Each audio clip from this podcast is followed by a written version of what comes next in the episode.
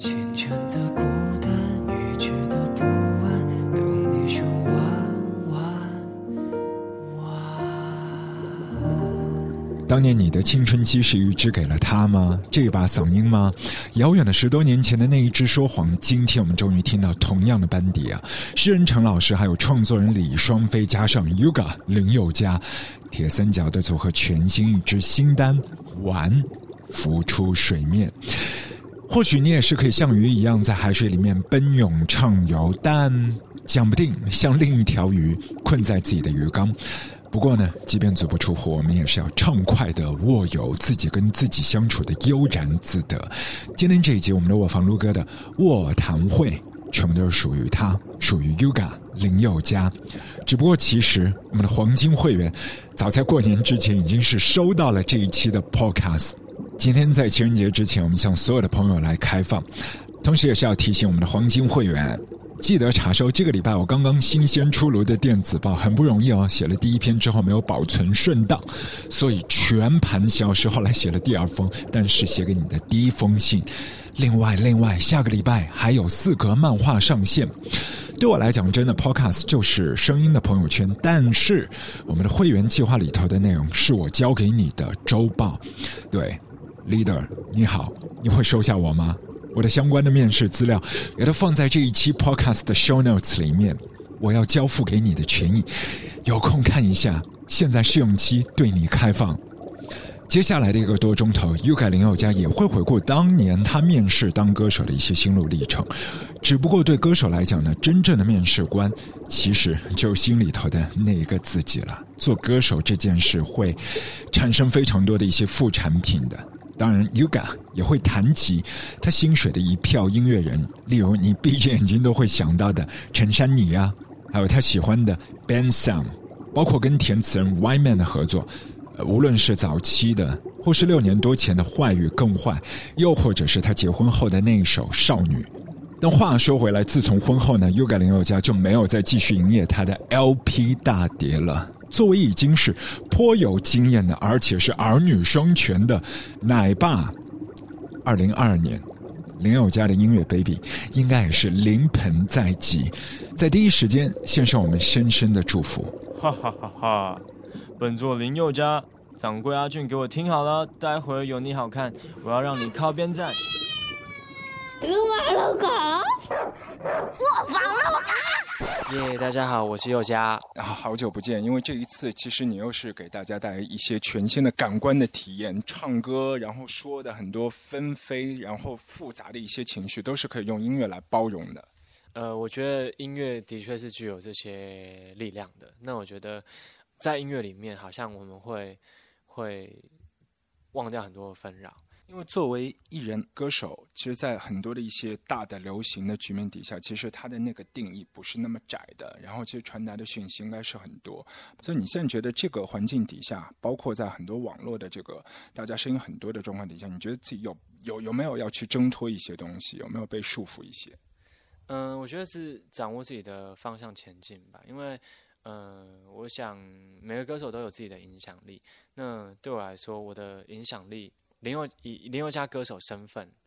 那我觉得我我的影响力绝对不会，我我的影响力放在一个我觉得绝对不会出错的一个角度，就是我希望大家去多去关心你自己的生活，生活中的大小大小事情，你不要对你的生活冷漠。那很多的事情就是你去关心，你的朋友去关心，越来越多人关心之后，我们就会产生很多不同的思考嘛。那大家也可以从中一起去学习。那我觉得。嗯，或许这是在如果要，这是我觉得很适当去做的一件事情。那当然，呃，林宥嘉最擅长做的东西，当然还是唱歌，然后还有音乐。所以继续就是有这样子可以陪伴大家的歌，然后我觉得对我来说是应该就是我最好的贡献。因为其实平时不是很喜欢跟大家分享很多自己东西的人，所以呢，可能跟大家分享最多的就是我们有推出来的。的一些作品，然后分享心情。那其他的东西呢，其实都算是自己私领域，就是不会跟大家有关系的这样。对，因为现在在这个时代里面，你是做流行歌手，会产生很多的一些副产品，那些副产品就包括杂七杂八的一些新闻啊，这些东西就你做音乐的时候是无需要去理会的。可是你作为普通人来说，你得天天面对就高负荷的压力。嗯，是。那像是苦练吉他这种东西，大家就可以当做是没有听过，因为可能也不会是大家是不会知道。那那我觉得像是。嗯，我会希望林宥嘉是一个纯歌手，因为其实做成歌手呢，可以在这些自己慢慢领悟的环节上面呢，再多做一些琢练，其实磨练，其实我是觉得很好的。嗯，那我觉得除了做一个歌手以外呢，本身一定要拥有一些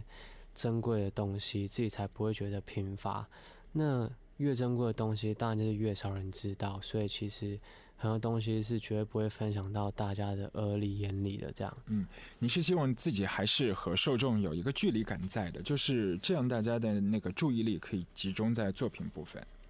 嗯，我觉得也是啦。不过大部分其实我也没有这么伟大，也是希望说，就是不要被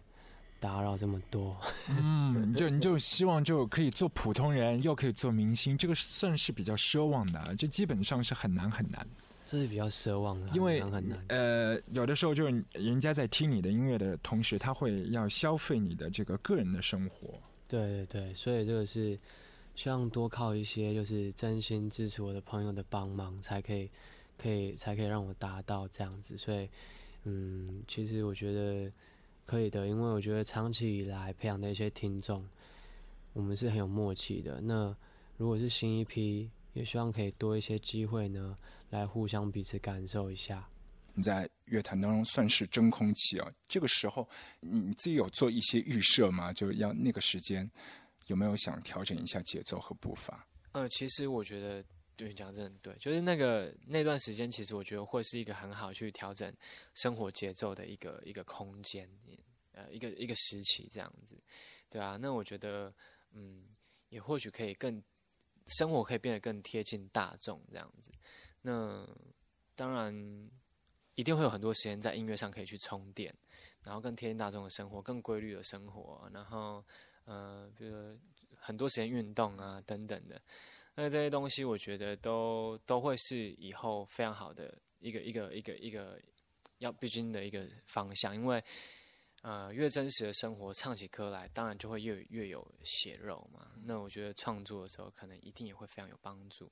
但因为其实我平时私底下的生活其实就蛮贴近一般男孩子，啊，有自己的生活圈，有自己的朋友，然后并不是一个把自己就是关起来的一个一个人这样子。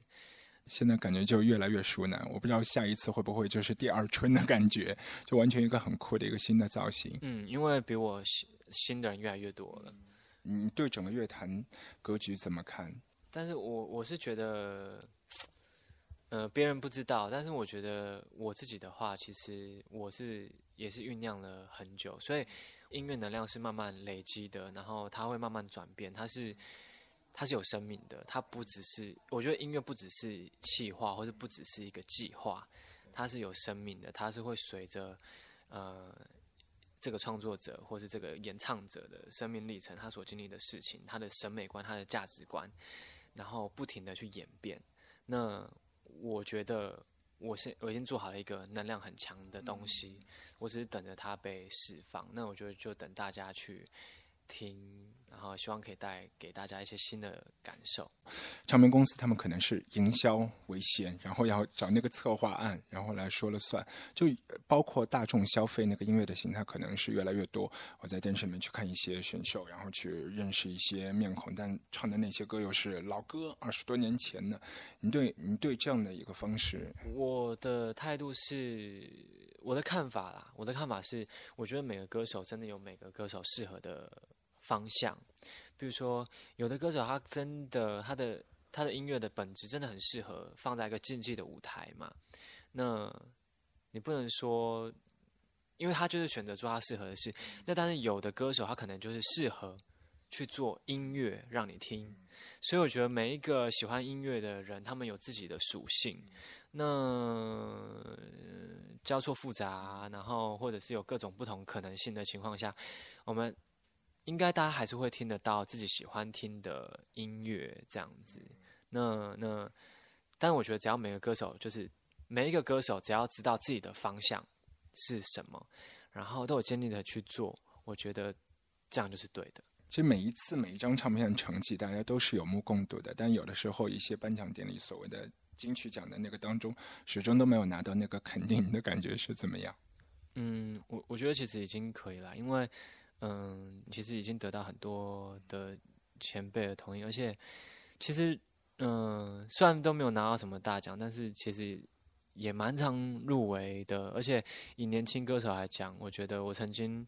在那么小的时候，我就入围过最佳专辑。其实我觉得那个是对，我觉得不是对这个歌手肯定，而是对于这个歌手对待音乐的态度的一个很大的肯定。所以其实那个对我来说，其实是非常重要的事情。那呃，其实并不渴望就是一瞬间就变成太阳一样的发光，但是一点一滴的累累积那些那些好的东西，或许以后那些很踏实，然后很很。纯粹的养分反而可以回馈给大家很多很多真心吧，这样子。那我我我觉得那就会是很美好的事情。当然也有认识一些我自己还蛮钟爱的，呃，这不管是做做杂音乐杂志，或者是这个呃乐评，嗯，那。像朋友一样嘛，所以其实最近真的是有点听太多东西，有点可怕，对啊。对我，我觉得有的时候乐评和你的关系是很微妙。就比如说你发行的每一张唱片，一张之后的又一张又一张，包括第二张的时候，那个时候呼声很高，可是，在金曲奖这个乐评人组建的这个评审机制底下，是颗粒无收。你你会觉得失落吗？我觉得还好啦。然后至于说呃，认识那些乐评，其实。呃，是刚刚好，嗯，自己的朋友，他的工作就是乐评，然后也是 DJ，就是身边越来越认识这些啊不同的朋友，对吧？可能可能有的人他就是他没有什么太厉害的工作，他就是在在打工，嗯，可是他听很多电子音乐，是，就是总是会有这些人，然后让你觉得是呃。在你生活当中会让让你变得更快乐，所以其实我本身，因为我本来就是这样子的人呐，对吧？所以有时候生活得到满足，或是生活当中这个状态是让你有灵感的，呃，我觉得这是很重要的事情。嗯，所以你身边很多的一些好朋友都是这个音乐行业或者是喜欢音乐的朋友啊，因为现在有一些歌手，他们更多是平凡人啊。啊，对，但是都是喜欢音乐的，或者说是呃没没有进到这个圈子里面来的一些会玩音乐的朋友。对啊，其实这个因为对啊，就是共通点嘛，所以比较聊得来。有一些乐团现在会把自己的一些素材就丢到网上去，然后说歌迷朋友还有其他的一些路人都是可以帮我来混音，之后我从你们的作品里面挑，最后再来发行。你会觉得这是一个不错的点子吗？其实也也可以这样子啊，就是你把分轨都给别人，然后让别人来帮你混音。那如果当然混音师也觉得 OK，那他想这样做，那我觉得。有何不可？你会介意别人把你的那个声音哦，就变得比较电子一些，或者是失声的那个状态？其实我不太不太介意啊，嗯，不完全不会介意啊，因为我觉得说不定会有新风嘛。换一题，就是下一张唱片，你是希望它的销量就是更多人买单喜欢，还是说得到自己那部分的价值肯定，然后有有相同口味的朋友都一起来欣赏？你是选择哪一种？就我希望我可以兼具它成熟，然后。他他会让那些啊习惯听某些类型的朋友觉得他是有一些特点，他是喜欢的。但是我也希望会让有有的人觉得说，哇，这个东西很新，这样。呃，可能不是他的编曲用的音色新，而是他整个逻辑很新，或是很很很有这个人的本色，很有这个人的根，这样子。那呃，但是我相信。呃，即使即使你很用力的做，你很认真的做，然后做的东西也很好，你也未必就会得到一瞬间暴涨的。陌生人都会觉得说你超棒，但是我觉得很多东西还是要经过时间啦。但是，但是我我希望我在做的时候，我当然希望兼具，但是会会获得怎样的收获，不晓得。我相信，就是未来是无法无法自己去控制的，一定是计划赶不上变化。但是，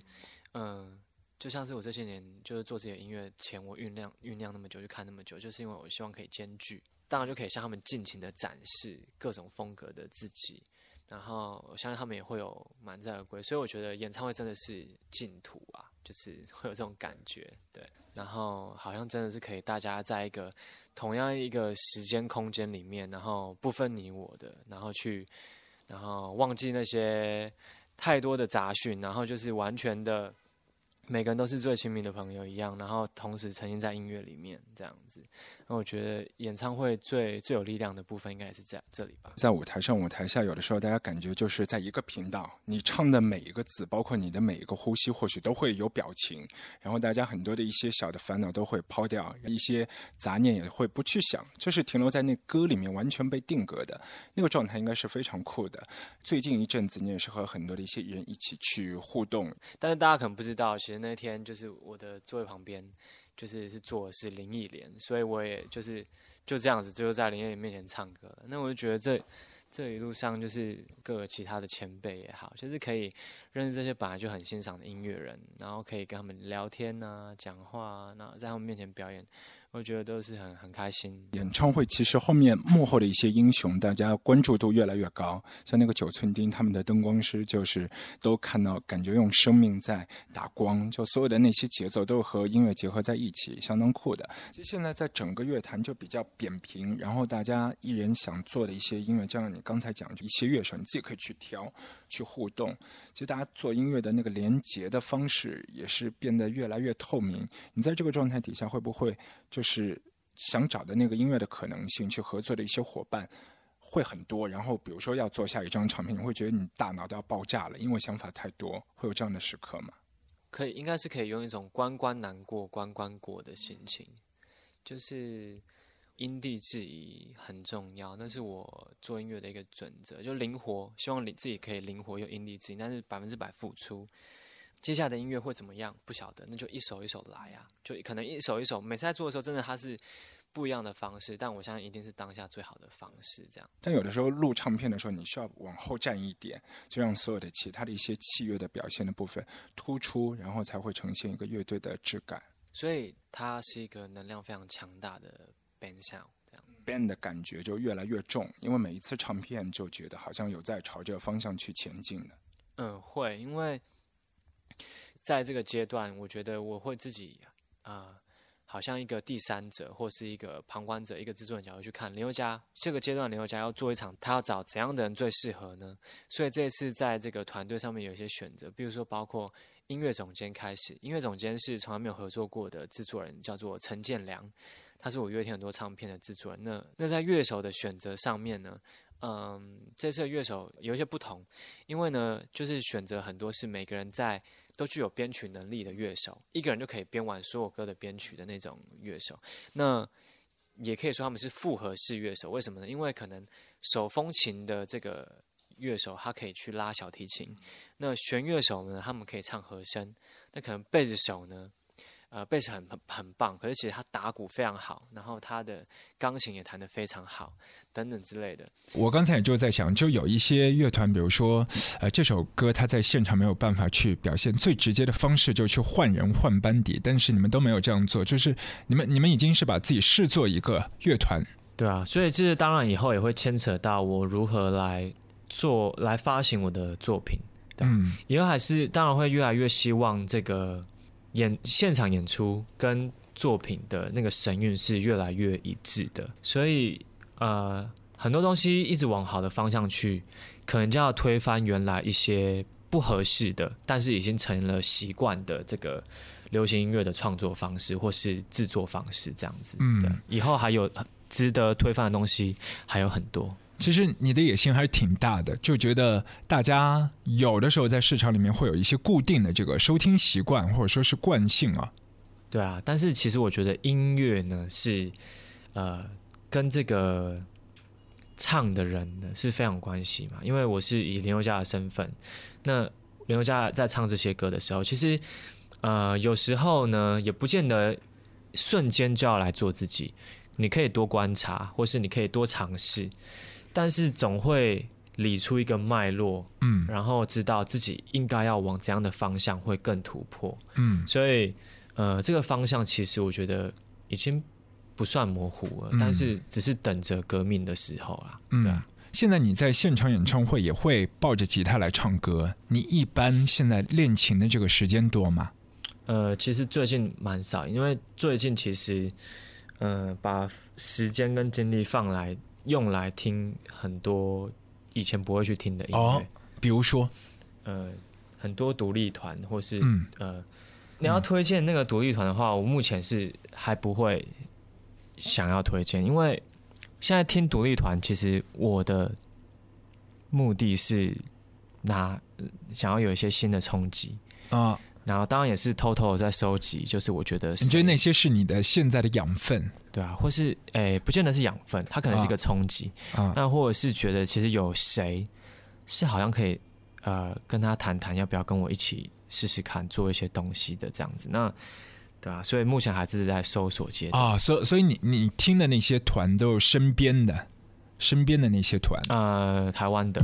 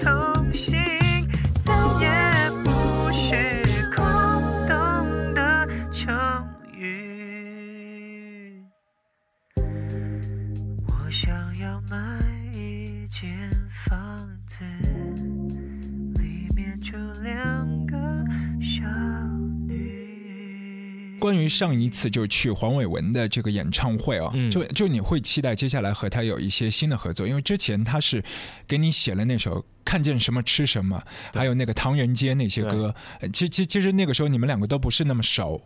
对啊，呃，其实我觉得也蛮好玩的、啊，就是对于这种呃生疏的这些有才华的人，他们可能想象你怎么样写出来的东西是一种风景，嗯那当然可能很接近很接近之后出来的东西又会是另外一种样子，对、嗯所以其实都有可能。穿裙子的那些举哑铃的女生，中间的钟声我不用猜。看见什么吃什么，好像也有另外的一个副标题。其实对，曾经在一个就是网络上一个香港电台的 DJ 就说，呃，黄永文老师就是告诉他说，最近要呃全全碟觉得做得很好，所以就是我们就是也是算是那时候听到这个消息的时候，本身我是真的是非常开心，而且觉得有一点点小骄傲这样，因为毕竟是被黄永文老师称赞，就是不管他是称赞我的人还是专辑。不过呢，就是那个时候在啊、看见什么吃什么这个歌词来的时候，那个时候我没有直接纯看文字，我就是嗯拿到档案之后，就是配着那个 demo 听，然后那个听完之后，我觉得是一个很开心的感觉，好像猜到一个很有力量的礼物。嗯就后来又发现它有另外一个副标题叫做《魔人普乌的情歌》，那其实是七龙珠里面的一个角色这样。不过其实同时看到这个专辑的时候呢，我有那个时候曾经有起过一个疑心，就是说为什么他要写一首歌叫做《看见什么吃什么给我》这样，所以那时候我就有请请施大哥呢，就是去询问他。那当然就是黄老师有有来了一些说法这样子。那他说法是什么？嗯、他是说，因为这首歌呢，就是听起来有点像是那种那种夜 night club 那种感觉的、嗯的曲风。那他觉得像那种晚会，不就是一种人吃人的感觉？所以就是一个看见什么是什么。那当然这是他给我们的说法。那本身我拿到这张这首歌的歌词的时候，第一个感觉是开心，第二个是我有点怀疑，就是为什么他要写看见什么吃什么给我？难道是因为他觉得我很像陈奕迅吗？这样，其实我有曾经有这样这个感觉，不过呢，他的说法并不是这个样子。那其实我也没有太大的那个意义意义啦，只是嗯就是说，虽然不认识他，那也不知道说这个东西是，嗯、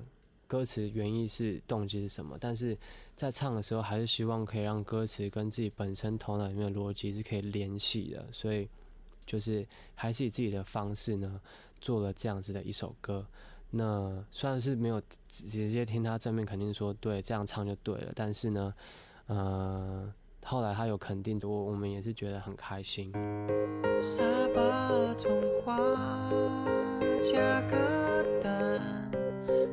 在扬州的炒饭，心里正在怨都快关门，谁还未买单？唐人街，它其实整首歌曲内画面感很浓烈的。谢谢。其实，在这个上面，我们做了很多的努力，因为本身呢，我们遇到一个东西，就是当有一个 demo 丢过来的时候，嗯我们会同时给发给写词的人、编曲的人，然后，但是他们其实比不太知道彼此要做成什么样子。但是呢，因为我是，呃，虽然我歌手负责的工作可能就是出一个 vocal，嗯，那制作人就是把它结合。可是我觉得呢，我这种时候可能需要自己多跨出一点，就是可能是要多像一点制作人的样子，因为，呃，你要怎么把它结合起来，自不自然，其实是你自己心里最明白。所以那时候在编曲上呢，就把原来的东西推翻掉，因为就是为了要完全的配合这个歌词，因为这首歌的曲风呢，这个歌词觉得是很合它原来的那种感觉，所以呢，希望可以在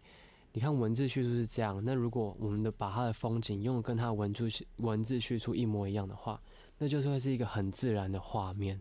那当我的声音放进去的时候，其实我是很快唱这首歌的，因为我觉得本身已经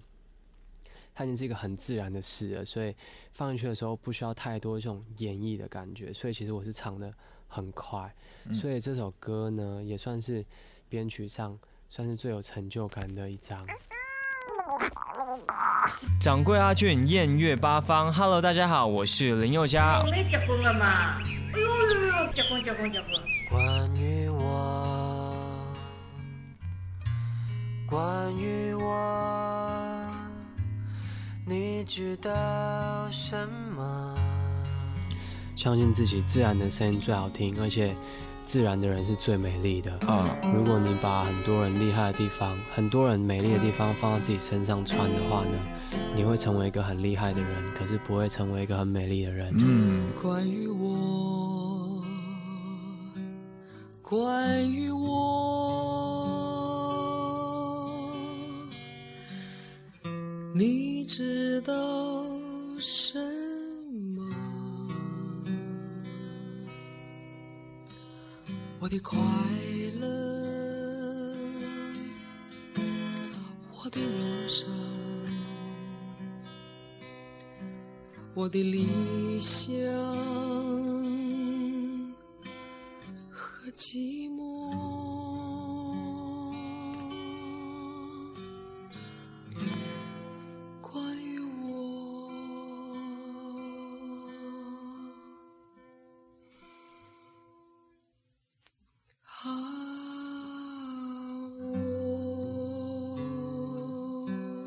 我。施恩成老师那时候我我我进公司的大概头一年两年的时候，因为他以前觉得我是一个，他曾经误会我说以为我是一个文艺青年，然后很重视歌词，所以他给我听了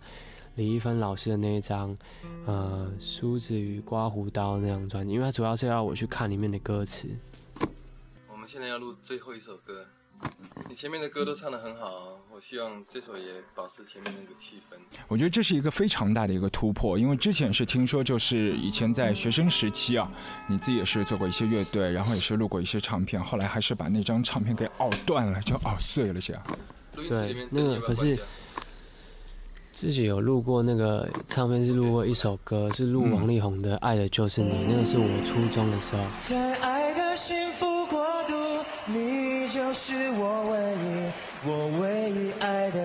是你。那后来距离玩乐团是高中的时候，所以当中其实有很多年的时间，所以其实只是爱唱歌啦。可是到今天开始，是算是真的有在做音乐了。那我也一直记得李宗盛老师，就是站在我旁边拿着麦克风跟大家讲的一句话，就是说，如果你真的爱音乐的话，你就参与幕后，不要来参加比赛这样。我忘了他有没有说不要参加比赛，可是他有说，如果你真的爱音乐的话，那你就投入幕后工作吧。这样，我一直都有把它牢记住，所以其实我一直也都希望呢，就是有一天我那样子的能力，可以去真正的拥抱音乐。这样，多久了，我都没变，爱你这回事，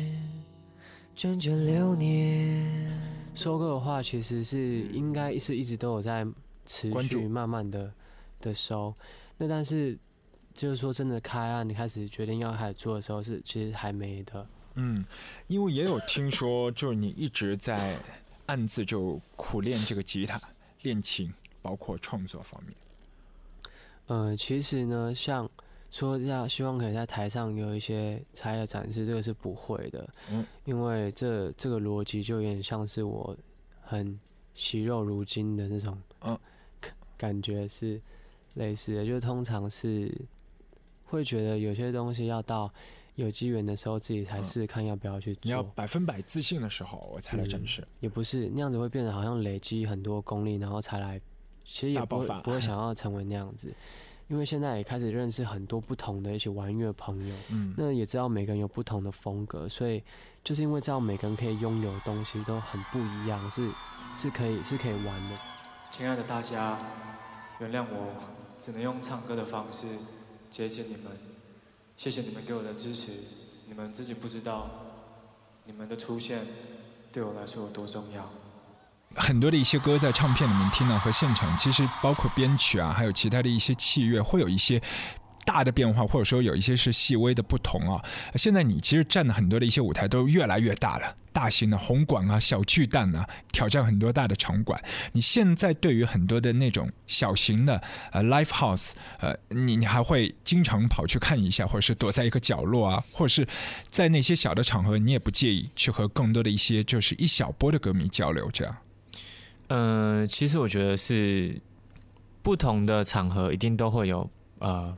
不同的的刺激啊，呃，尤其是如果你认同那个地方的话，对吧、你这个这个场合今天这个表演形式你完全认同的话，它会有一个新的刺激，所以其实呃，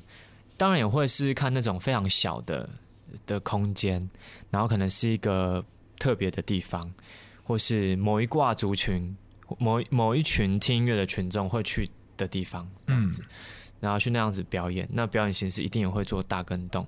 那像这种体育馆、体育场这种大型的，那目前都是一直我们就比较熟练的方向。嗯那呃，要上啊这样子的台，第一个当然是歌要练好。那第二个要克克服的问题，就是因为目前呢，我的唱片有时候这些弹奏演奏的人，嗯编曲的人的风格呢，就是我觉得他适合这样子的歌，嗯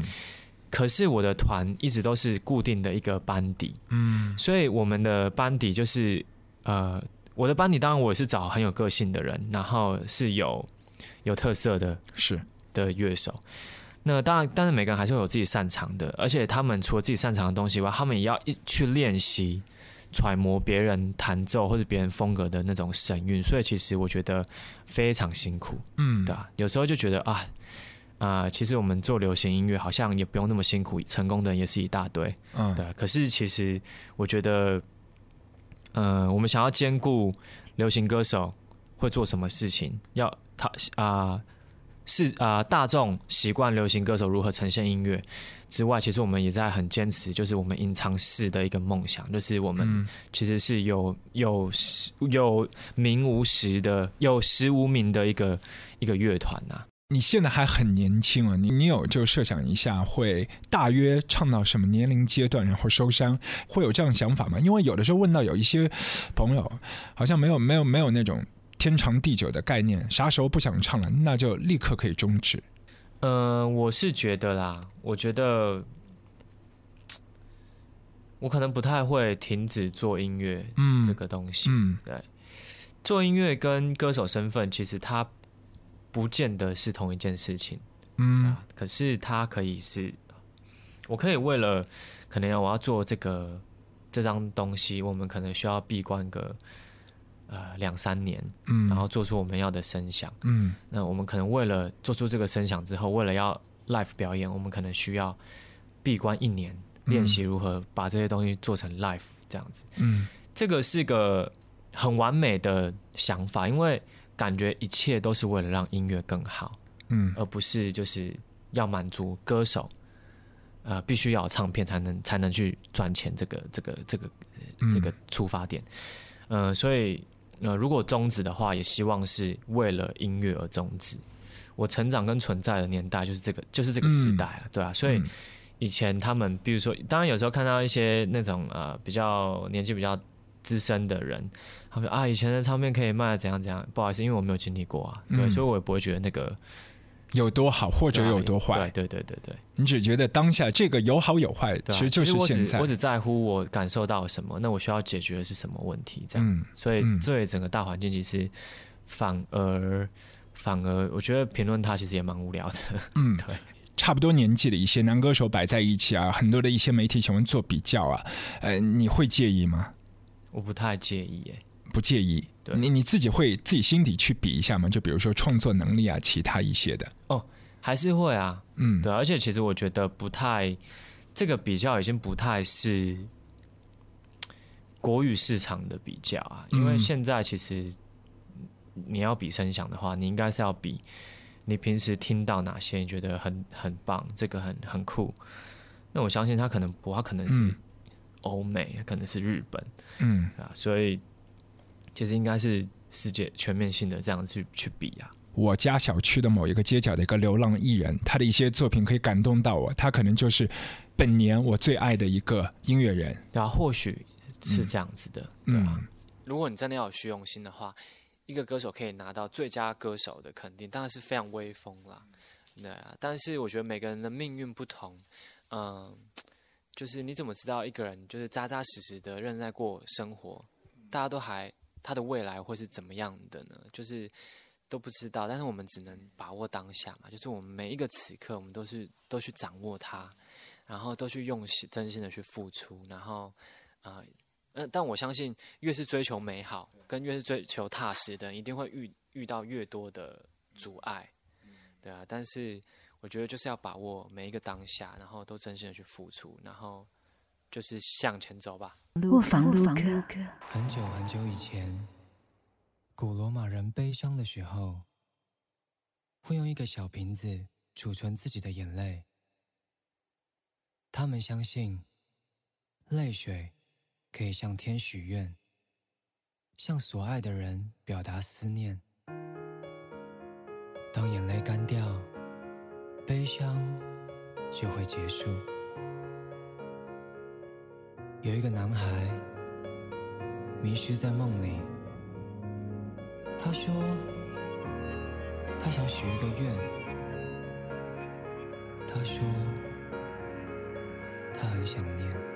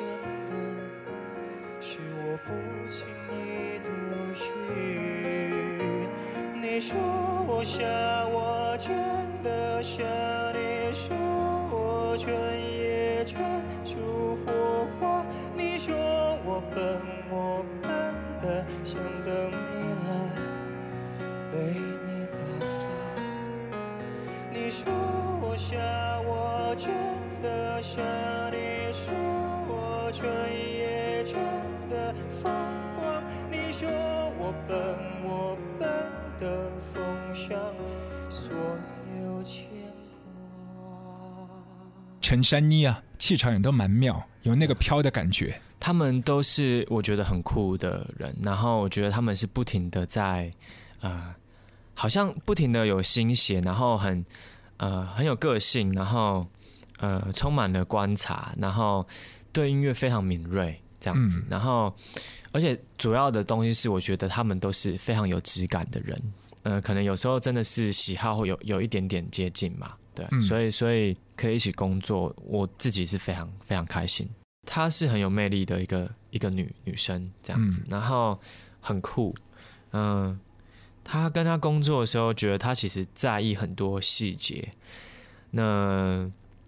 最主要是她品味无她的宇宙，她的品味，她的 sense 就是很无敌这样子，所以所以跟她工作起来，其实既然这个人 sense 那么好，品味这么好。然后他又那么在意细节的话，那每次跟他工作的时候，我就是把自己完全就是交给他了。对我可以在他面前让自己变成一个唱歌机器都没有问题。对、哦，就是完全是可以妥协他的那些制作方向理念。对啊，因为其实当初找他来的时候，呃，也是我自己觉得就是要这首歌就是一定要他才可以啊对，所以所以其实在这个过程当中，嗯、当然我们也有一些争执啊，但是最后面的那个做如何去处理整个整个案子的这个这个选择这个方法，就是呃听从他所有的想法。其实，在《思凡》这首歌，其实大家如果仔细听的话，会发现其实副歌里面全部都有陈珊妮的哦，和声和声，对，这是一开始我们没有设想到的，但是是唱完之后，他觉得他来帮我唱这个和声，所以我觉得也蛮好玩的，对啊，嗯。自己自发性的，原来他们还不会攻击情感，也还没破解如何死去活来。不过大脑所产生的悲哀，好像能让愉快更痛快。保持最佳的气候是有多难？这里竟然还会有四季变换，但所谓雪花比记载更好看。进化到完美状态，也会更加迷恋平凡。那些不完美生命，怎么会还看不开？最流行的歌，很难成为歌手最喜欢的歌曲。你是说说谎吗？其实当初呢，会选唱《说谎》这个歌呢，是我自己的决定，因为其实那时候公司也是问我意见，因为他们不知道我会不会想要唱这么 K 的歌。但那时候我一听的时候，我是第一感觉这个歌很 K 没有错，就是它很好听。那只是我们希望在做的时候不要输给 demo，所以当然用了很多方式。那后来我们当然是还是我是选择用直接跟自然的方式去做这个东西。那说谎这个歌呢，那时候公司还没有把专辑发成出去的时候，他们有先给我一个白片，就是里面是全部的整张专辑顺序已经 mastering 好的那个白片。那我就听听听，听到第说谎之前的时候，我都觉得说很完美。那种完美是因为你觉得很感动，而且很有力量这样子。所以那个完美的意义是来自这这两层，就是嗯很感动，很有力量。那听到说谎的时候，我就犹豫了，因为嗯在说谎的时候，我们我我，因为我们重做了很多次，因为希望可以保持它一个很好的质感，就很怕它变得煽情或是太太做作这样。那后来听完的时候是觉得说，就还是抱着一个就是冒险的心态，可是其实是心里面觉得说，这样子已经尽我们最大的力量，而且已经把它做到最自然的程度了。那所以后来这个歌开始推出去的时候呢，慢慢的发现有一些人喜欢说谎的时候，自己是觉得有一点点意外，当然也是有一点点开心。说谎的人要吞一千根针哦。这首歌曲是就牵连出就整个引出整个你开始拍一些音乐电影，这对你来说也是比较新的尝试。因为歌手在话筒之前肯定是非常如鱼得水啊，但有的时候在镜头之前，你未必是可以做好演员那一个本分的工作。其实也是因为我们知道说谎是一个 K 歌，所以其实一样的是，我们本来目的就是希望可以提升它的质感，所以我们就是拍了，请吴敏生导演来做结合，拍个短的电影这样。那因为吴敏生导演他本身是一个很少拍商业电影的人，那但是流行歌手的东西在他的范畴里面，他已经算是商业范畴。那后来在首映会上的时候，吴敏生导演就有发言，他就说他希望他可以在这首歌里面，他想要把林宥嘉拍的不这么的像明星，嗯，然后拍的很真实，就是会有一些脸可能会他的脸可能不是每每个角度都把它敲的很帅，这样就好像很真实的人反映出来而已。嗯，所以其实我觉得这些很巧妙的这种安排呢，反而真的是让《说谎》这首歌变成是一个。很好的歌，所以是，其实我觉得在这每个领域的这些专业的人呢，他们提供我们不同的张力。呃，这里头一些就剧情啊，还有一些编剧的一些脚本，你自己有没有就参与其中，然后分享自己的一些故事，就给他们做参考？其实完全没有，因为呢，这首歌呢，它的它叫说谎。那其实吴敏生导演呢，他本来呢就有一个这样子的剧本，就是在探讨谎言。所以那时候我的企划跟他提的时候，他就告诉他我们企划说，他本来就有一个类似这样，就是在探讨谎言的剧本，所以我们就来拍了。不过一拍即合。其实这一个剧本本身是很长，因为它是为了电影去写的剧本，所以它是其实很长的。那但是因为我们算是独立制片，我们的经费很少，所以我们最多只能拍一个十五分钟的电影。嗯，一开始，后来因为我们实在是拍太多东西，可是我们没有预算去把它。做一个那么长的东西，三十分钟的东西，所以我们才勉强再多两分钟。所以后来我们就是变成十七分钟的电影。那大家要在看这部电影的时候，可能会觉得有点看不懂，因为它有点太跳跃。可是呢，这个电影其实它从头到尾它环绕的东西呢，是谎言这个东西。谎言可以用来骗人，可是也有很多时候呢，谎言可以用来骗自己。就是可以安慰自己，你可以让自己比较好过。所以其实这这个短片里面呢，大家会有些看不懂的地方，是因为有些地方呢，其实是这个主角自己虚拟出来，就是他是骗自己。比如说，是他先对不起这个女生，这个女生才离开他。像这部分，就是他其实是自己编造出来骗自己的谎言，是为了让自己比较好受。对对对，所以这是一个呃，我觉得是很有吴敏生导演的感觉的一个电影，这样。他处理的时候都没有用不同的一些胶片，对，就是会，其实是我们在看这片的时候，要看到最后一刻的时候，才会觉得说，哇，原来他是，就是我在看剧本的时候，会看到最后才知道说，啊，原来这些针都是他自己在日常生活中自己帮自己插上的，是他骗自己说他是被惩罚这样，所以这是一个，其实他有点像惊悚片，就是一个他是神精神有点分裂，自虐，嗯，有点精神分裂这样子。包括你和很多的一些电影的合作，所以接下来你有没有可能就是在电影当中有去尝试一下呢？我觉得电影音乐可以先先试试看，对。那我觉得或许，嗯，我我相信当演员的呃心里面的素质，或者是跟唱歌当歌手性素，可能大家着重的是不一样的。应该是不一样的点吧，那可能生活方式也不一样，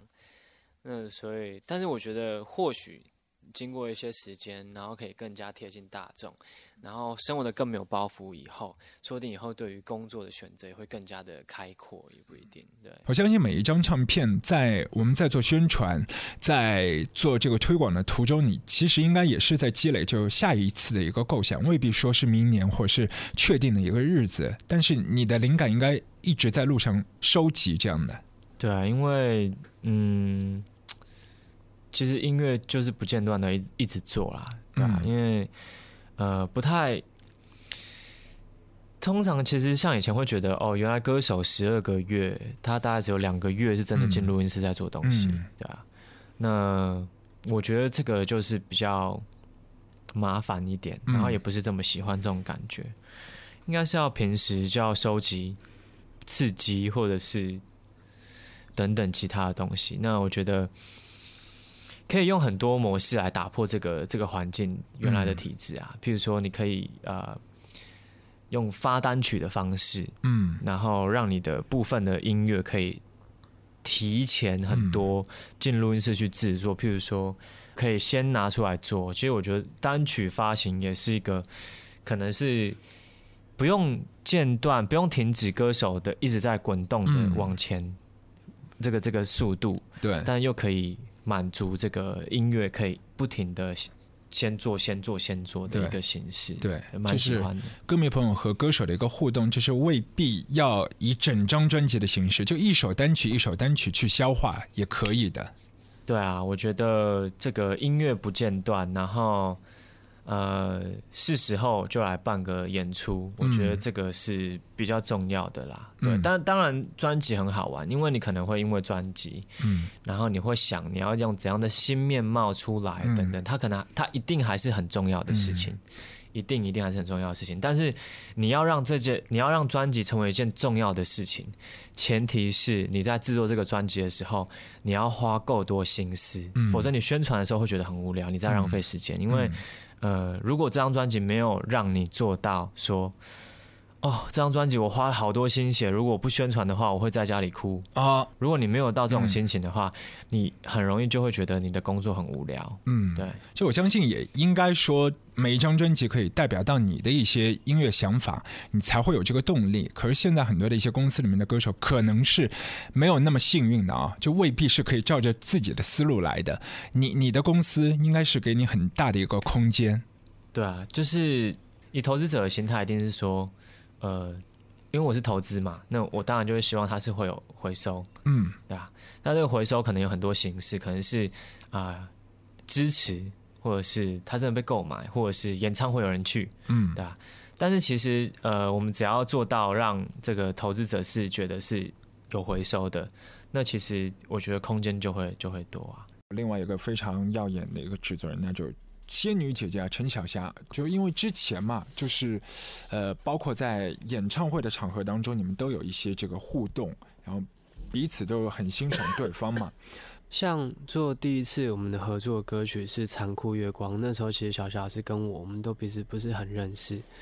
可是我们私底下接触的东西呢，跟进录音室的东西是完全不一样的。然后，通常他接触的都是男孩林宥嘉，不是歌手林宥嘉，所以其实那个东西是很不一样。那当我们要进到录音室来录《耳朵》这个歌曲之前呢，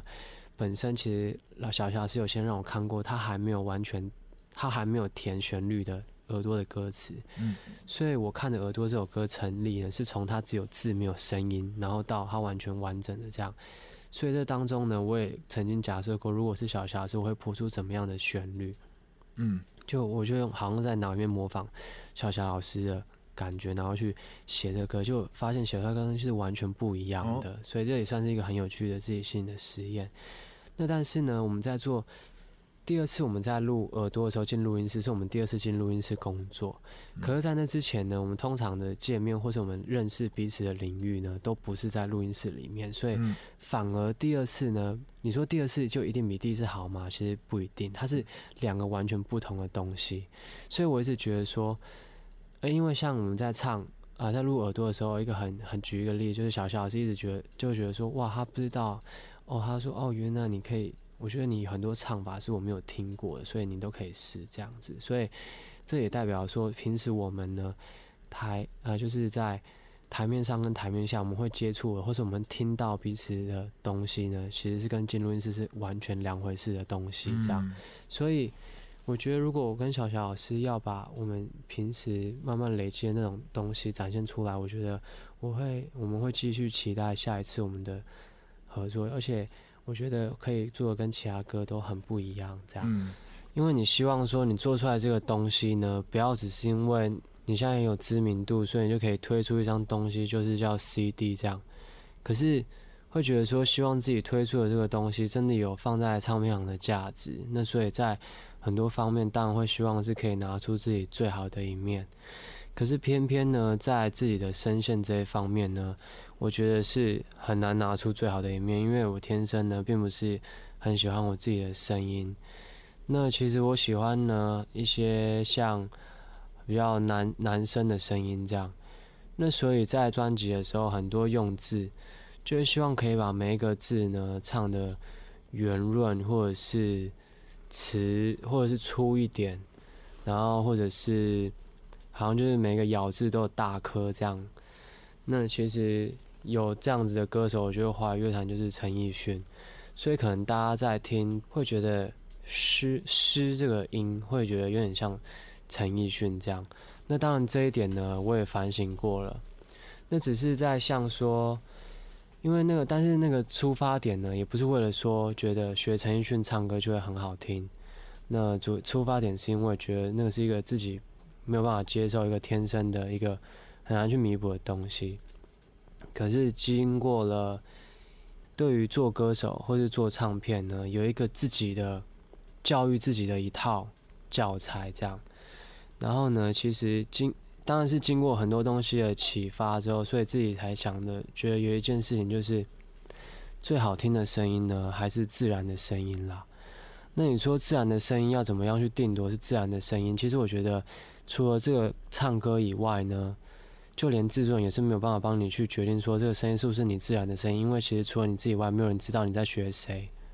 那所以要唱出自然的声音，当然是要说服自己，只有自己你才知道。那所以，那既然要用自然的声音去唱呢，其实就不能不会有所谓的演绎这个东西。嗯因为演唱呢，像演演的话，其实就是不自然。那当然，我并不是说用演唱啊演唱来做音乐的人都不 OK，嗯是每个人的要求不一样。你看，就是像这样一个环节牵动一个环节，就是因为我想要自然的声音去唱，所以呢，我选择不用任何演绎的方式，所以每一首歌的编曲都希望把它做成是自己的衣服，而不是去演穿这件衣服的主人这样子。嗯所以才会才会衍生出现在这样的东西。虽然我们随时随地都在做可能的计划，但是每次推出来的结果或许都会都会在这个过程当中会选择一个最适当的，但是嗯、呃我们还是会慢慢的推出音乐给大家听，这样只不过还不确定是透过怎样的形式，对啊，但是呃。只要音乐做好了，然后我们觉得准备好了，它就会出来了。因为每首歌可能都会发展成不同的样子，所以呃，很多人都说流行音乐是集大成嘛。可是，呃，我觉得就算是集大成，情歌当然也要就要真的很抒情。那摇滚的东西也要非常摇滚。那我觉得我是一个算是包袱很很小的歌手，我嗯不一定一定要是什么曲风。那所以我喜欢的东西，我可以找我觉得在那样子领域当中的佼佼者来做。比如说我喜欢摇滚的，那我就真的找一些做独立音乐背景的人来做，我觉得那个本质会更更不一样。通常我们在做这个专辑，都是第一个步骤就是选择这个顺耳的旋律，因为顺耳的旋律才有本钱去玩其他的东西。然后呃，当然顺耳的旋律有时候也会冒一点风险，比如说有时候情歌可能太拔辣，然后所以其实我们都想了很多方法，让它听起来质感更好，会让你觉得它是有深度的。嗯所以其实我们花了很多东西在帮每首歌做拉扯。那有一些东西是可以，有一些歌曲，呃，我们看到他的，呃，想象他可以，他的空间可能往可以往哪个地方去，嗯。那我们就把它试着往那个地方走，然后把它做的专精一点。有时候做流行音乐，它是很，呃，跟这些创作者的距离是很生疏的啦，因为他们嗯。通常就是歌过来，嗯，对。但是呃，因为我是环境是在台北嘛，所以其实呃平时生活休息的地方主要是在这个这个这个那个城市里面，所以呃也慢慢的开始会找自己的朋友来自己做这些东西，嗯。然后当然还是有一个标准，对吧、嗯？那其实这一次这张专辑用了很多年轻的，然后我们自己的自己的人长期合作的一些音乐人。那我觉得在有这个默契底下，或是有更多的沟通，我觉得出来的东西，呃，不见得会输给大师，对啊，我感觉你是比较有这个主导地位的，因为很多的一些歌手可能会呃听从唱片公司，他们从曲库里面去挑，然后所谓的一些热门的这个创作人马，就是按照那个班底去找歌，嗯，然后再梳理。但是你好像是自己有一个思路，你觉得谁行谁行，好，我们一起组一个班底，然后来购置一张唱片这样子的。是啊，所以其实也是不停的在认识这个这个有才华的人，嗯。跟观察市场这样子。嗯。那对啊，有时候我们觉得很很俗气的歌，嗯，就是就是旋律很九零年代很拔辣的歌，可是其实就是会真的很受到欢迎这样，嗯。所以呃，其实是真的，可能可能每一批新年轻的人，他们都会呃，可能需要一些嗯，总之顺耳是第一要素啦，我们是更整个音乐听起来是更深的，然后、嗯呃更扎实的东西，对啊，等到明年的时间有更多扎实的音乐，说不定还有一些新歌可以带过来。对，希望可以把过去的自己狠狠的甩开，这样。哦，你就是不断的建立一个新的林宥嘉，然后再推翻它，对啊，希望可以这样。好酷，谢谢。谢谢谢谢谢阿俊，谢谢，好，下回再见。再见再见。整个世界在腐烂，腐烂的都与这黑暗，我都习惯，习惯到不再需要看。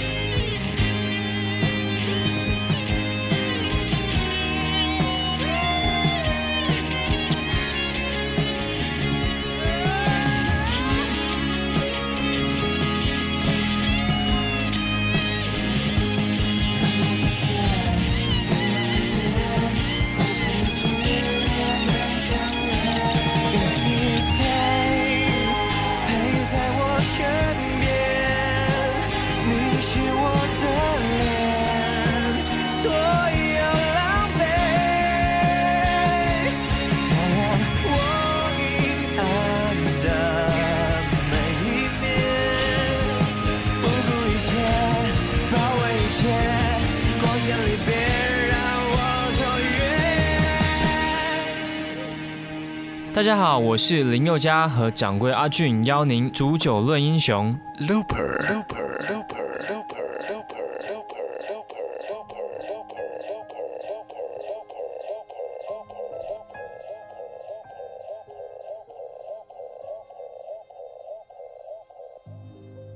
过去的林宥嘉跟未来的林宥嘉，就是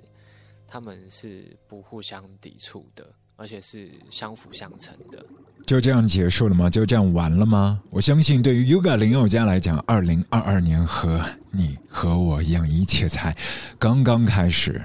Web 上面我们还要 shout out to Jesse H、Betty Z、李美、齐鞋、M A V K A、Pumpkin 女侠、秦莹、易猪猪、云田、B B、芭芭拉、Stan P S、知心大兵、蔡子游、Tom Bob Matthew、朱布努力、Run。浩然、新阳、歌坛大学远东分校首届优等生、青菜杀手、哥斯拉布拉多、倒崔、Now，我是你陈导、阿 Q，所有的朋友都已经来到我们的宿舍园区的寝室大楼，找好自己的床铺了，对吗？乖乖的，接下来的时间静心等我的周报，有时光胶囊、四个漫画、Newsletter、会员抽奖、会员节目、卧谈会的抢先听。更多的一些详细内容，记得查收我们的 show notes，里头有非常清晰的卧谈会简介。我在我们的会员群等你，peace。